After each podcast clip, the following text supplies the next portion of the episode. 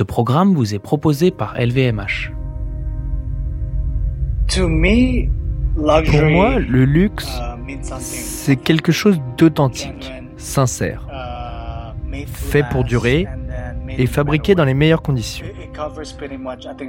Ça peut être euh, dans la mode, dans le slow food face au fast food, mais d'autres secteurs aussi.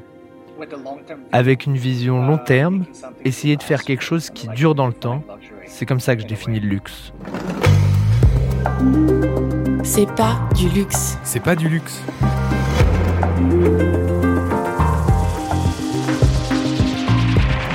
Un monde meilleur, Plus juste, plus équitable, plus responsable, plus beau. plus vivable.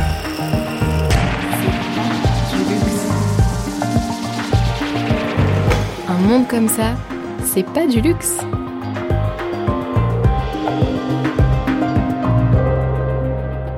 Entre les chaussons jetables, les gobelets en plastique emballés dans du plastique et le grand balai des serviettes de toilette, vous avez du mal à croire qu'on puisse vraiment rendre l'hôtellerie de luxe responsable Et pourtant, à Bali, depuis 2016, un homme s'efforce de minimiser l'impact sur la planète de ses chambres, de ses suites et de ses restaurants, tout en encourageant le recours à l'artisanat local. À 39 ans, Ronald Akili est le fondateur de Desa Potato Head, un complexe hôtelier situé dans le quartier de Sémignac qu'il présente comme un village créatif au bord de l'eau. Composé d'un beach club et de deux hôtels, Desa Potato Head n'envoie que 3% de ses déchets à la décharge, les 97% restants étant gérés de façon circulaire. Comment? En transformant l'huile de cuisson en bougie, en compostant les restes de ses restaurants ou encore en fabriquant des snacks à partir d'écailles de poisson. Même son de cloche du côté des chambres, dont les boîtes de mouchoirs et distributeurs de savon sont fabriquées dans un mélange de plastique recyclé et de coquilles d'huîtres conçu par le Sweet Potato Lab, un lieu d'expérimentation scientifique complètement intégré à l'espace de vie. Comment convaincre de l'intérêt d'un hôtel engagé des touristes internationaux habitués à la disponibilité permanente des ressources? Peut-on vraiment transformer un resort en lieu d'échange culturel? Enfin, une chambre d'hôtel est-elle en mesure d'avoir une portée politique? Rien d'impossible pour notre invité de la semaine, dont la devise est simple Good times do good.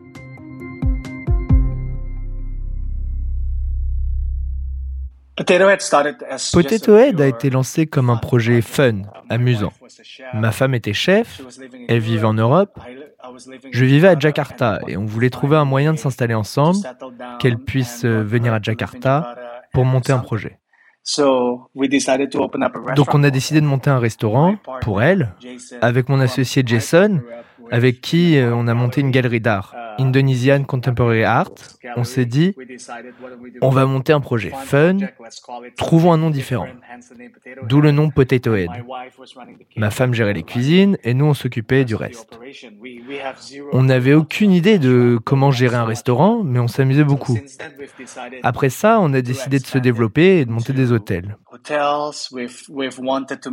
On voulait que ce soit quelque chose qui ait du sens et pas juste une nouvelle copie de grande marque internationale qu'on ramènerait en Indonésie.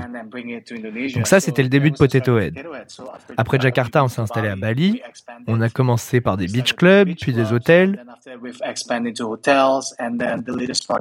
Et notre dernier projet, c'est un projet qu'on a mûri pendant huit ans, c'est de créer un village créatif, une représentation de toutes les choses qu'on adore dans la vie. La musique, le design, l'art, la gastronomie et l'architecture. Je vis à Bali. Avant Bali, je vivais à Hawaï, j'ai grandi à Jakarta, mais ça fait un bout de temps que je suis à Bali. Il y a environ 5 ans, je suis allé surfer avec mon fils. On était à 500 mètres de la plage et on était entouré de déchets. On est retourné sur la plage et on a vu des kilomètres et des kilomètres de déchets sur la plage. Le lendemain, le gouvernement a déclaré que c'était une urgence nationale. parce qu'il y avait une marée qui ramenait tous ces déchets sur nos plages. et c'était un moment extrêmement triste pour moi. J'ai quatre jeunes enfants et je me suis dit que leur chance de pouvoir profiter de la nature comme moi j'ai pu le faire durant mon enfance était très mince. Je ne pouvais pas fermer les yeux. Donc ce jour-là, j'ai décidé qu'à partir de ce moment-là, tout ce que j'allais faire en tant qu'entrepreneur devait être canalisé pour devenir une force positive de changement. Ça peut passer par de la sensibilisation. Pour moi, on peut faire de la durabilité quelque chose de magnifique. C'est quelque chose qui m'intéresse vraiment.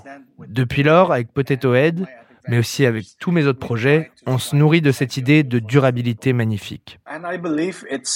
Je crois que ça manque dans l'approche globale de l'hôtellerie de luxe. Quand tu penses à des marques de luxe, tu penses au terme exclusif, intimité, et la plupart du temps, ça te met dans un cocon dans lequel à chaque destination que tu visites, il y a un niveau d'uniformité et d'exclusivité, mais ce n'est pas réellement authentique. Je crois à l'authenticité, dans le sens de l'épanouissement dans le voyage. Tu l'obtiens en ayant des interactions naturelles avec les communautés, avec les gens, et pas juste les gens qui sont dans ton hôtel. Quand on a commencé, on a analysé tous les départements. Nourriture, les fournitures pour nos clients, les fournitures opérationnelles, l'énergie, l'utilisation de l'eau. Et on s'est demandé comment on pouvait progresser chaque année en réduisant notre impact. Les gens nous disaient, c'est très difficile, ça va être impossible à faire.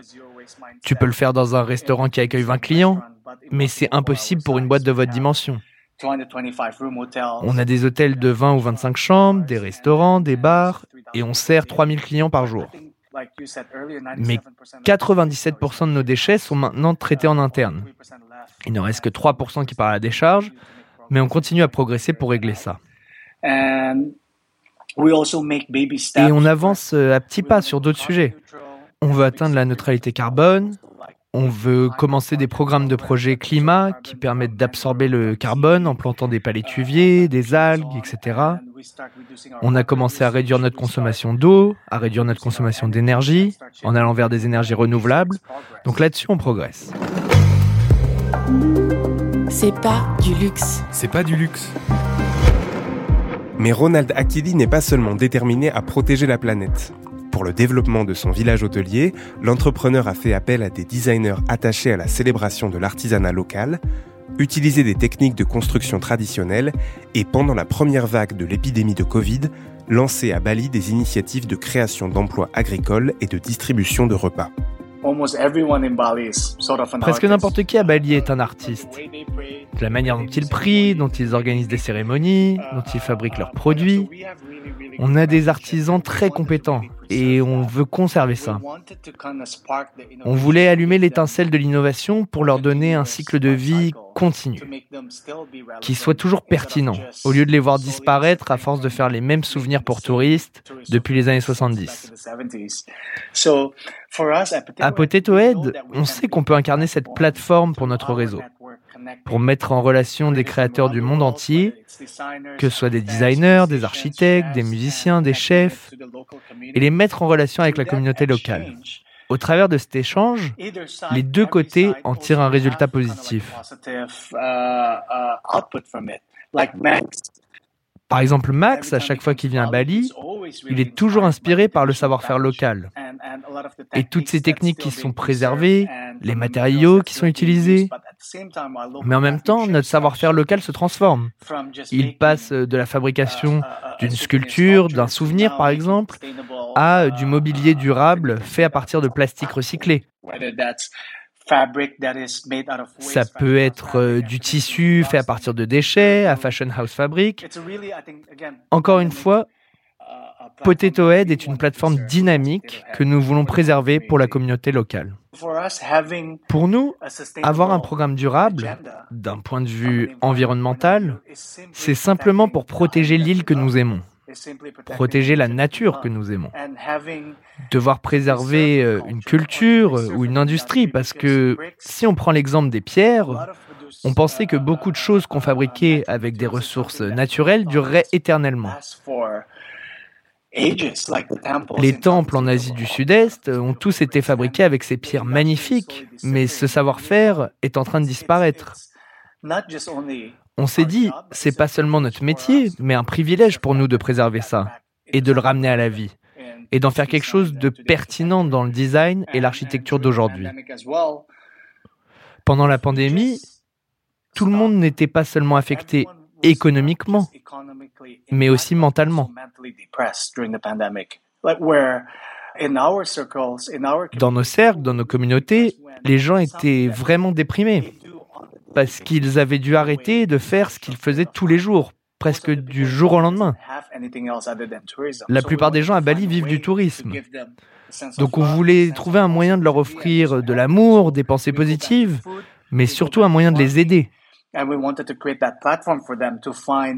Donc on a travaillé sur la nourriture, sur l'agriculture et on voulait créer une plateforme pour eux. En reprenant cette idée des talents qu'ils avaient mais qu'ils n'utilisaient plus, on a voulu créer quelque chose dans l'agriculture collective. Ensemble, on a planté, on a récolté et on a pu donner à la communauté. Des actions aussi simples que ça ont permis de remettre de la positivité dans nos vies.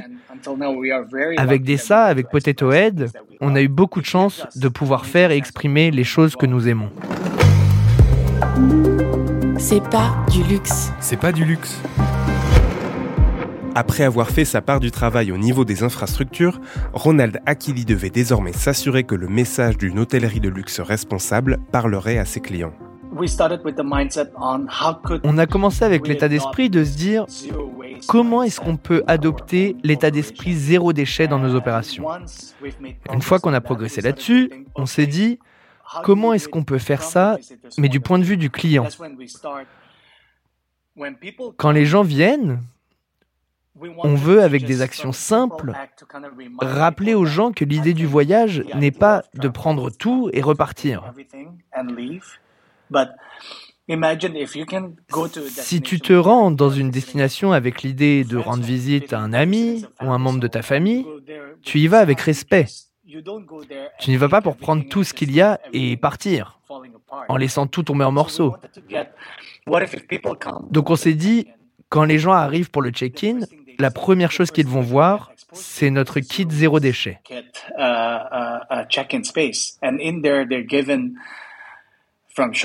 On leur donne des sacs pour qu'ils ne portent pas de sacs en plastique euh, s'ils vont faire des achats, des pailles, des ustensiles, des récipients qu'ils peuvent remplir avec euh, de l'anti-moustique, de la crème solaire, n'importe quoi dont ils auraient besoin durant leur séjour sur l'île. Quand ils partent, ils peuvent nous les rendre ou les garder pour leur prochain voyage. Cette idée simple, c'est vraiment de sensibiliser les gens sur les problèmes auxquels on est confronté d'un point de vue environnemental. D'un autre côté, quand tu fais un produit vraiment beau, ça inspire les gens et ils n'ont pas l'impression d'être forcés. C'est plus facile pour les gens de changer quand ils doivent pas faire de compromis. Je donne un exemple. Je veux vraiment manger de la nourriture saine, mais ça doit être délicieux. Sinon, ça va être compliqué pour moi de changer de régime. Ce sera un sacrifice. C'est la même chose pour moi. Je veux porter des produits plus durables, mais je veux pas seulement qu'ils soient magnifiques, je veux aussi qu'ils soient accessibles et confortables. Quand je séjourne dans un hôtel éco-friendly, le service doit être au top, le lit doit être confortable, la douche doit fonctionner et l'endroit doit être magnifique.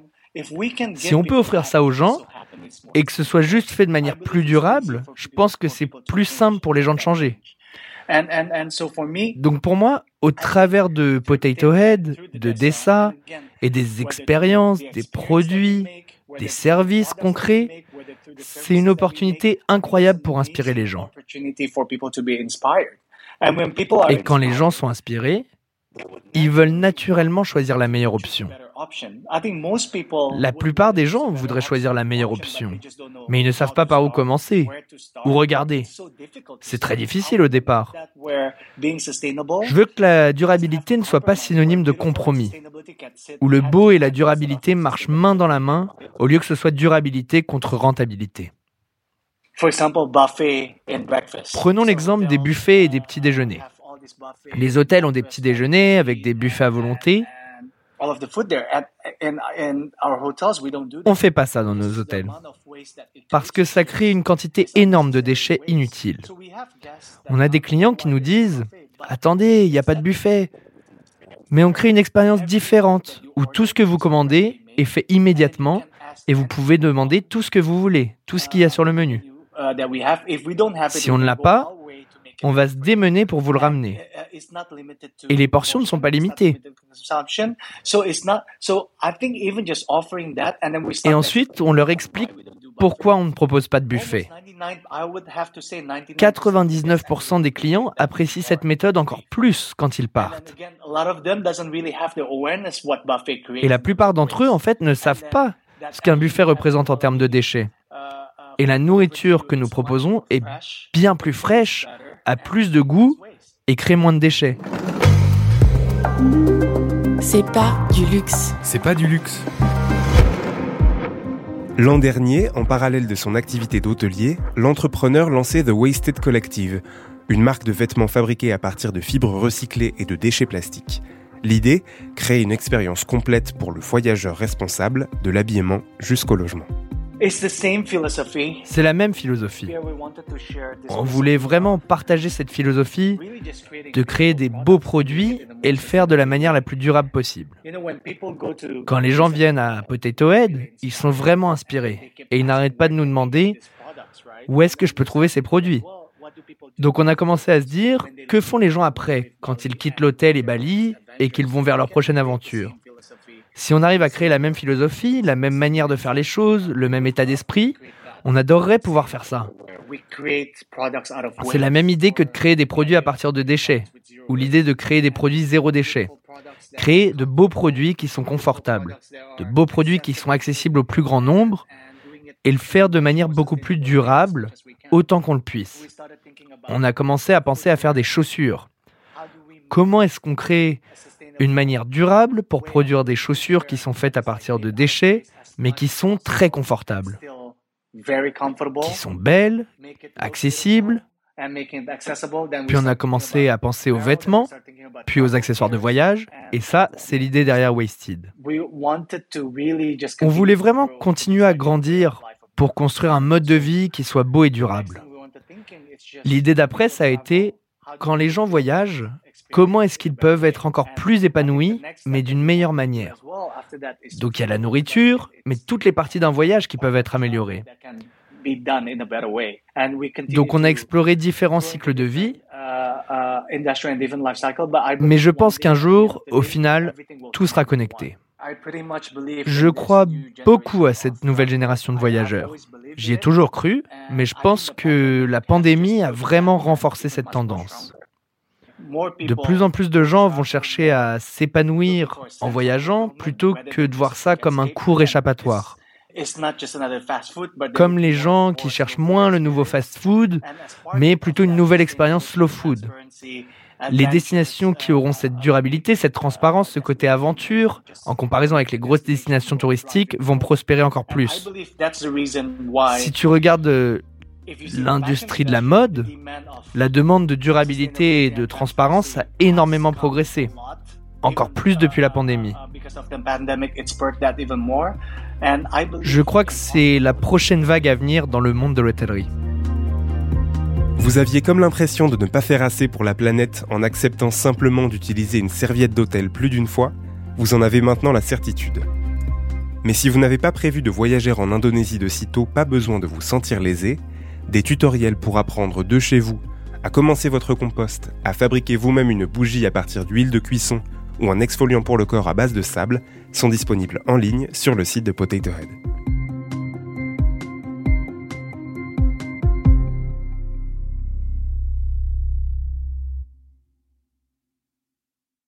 Salut, je suis Mickaël Jérémiaz, ancien champion paralympique de tennis fauteuil et tous les vendredis soirs à 21h, je vous donne rendez-vous sur So Good Radio avec mon émission Dis-moi oui, Andy. Dis-moi oui, Andy. Oui, vas-y, dis-lui oui. Et pour quelle raison, s'il vous plaît? Eh bien pour parler de la plus importante des choses. Car avec mes invités, on discute plaisir, jouissance, douceur, des histoires de frissons, de coquinerie, de rire. Bref, on digresse sur le sexe. Mais pas de n'importe quelle manière. Sur Dis-moi oui on dit, on en parle en essayant d'oublier personne, mais vraiment personne. Jeune, vieux, moche, beau ou belle, homme, femme ou aucun des deux. Avec deux bras, deux jambes, parfois moins, parfois pas du tout. Et on en parle surtout avec gaieté, respect, sans tabou, ni fausse bienveillance. Retrouvez Dis-moi oui on dit en podcast sur toutes les plateformes d'écoute. Dis-moi oui, Andy.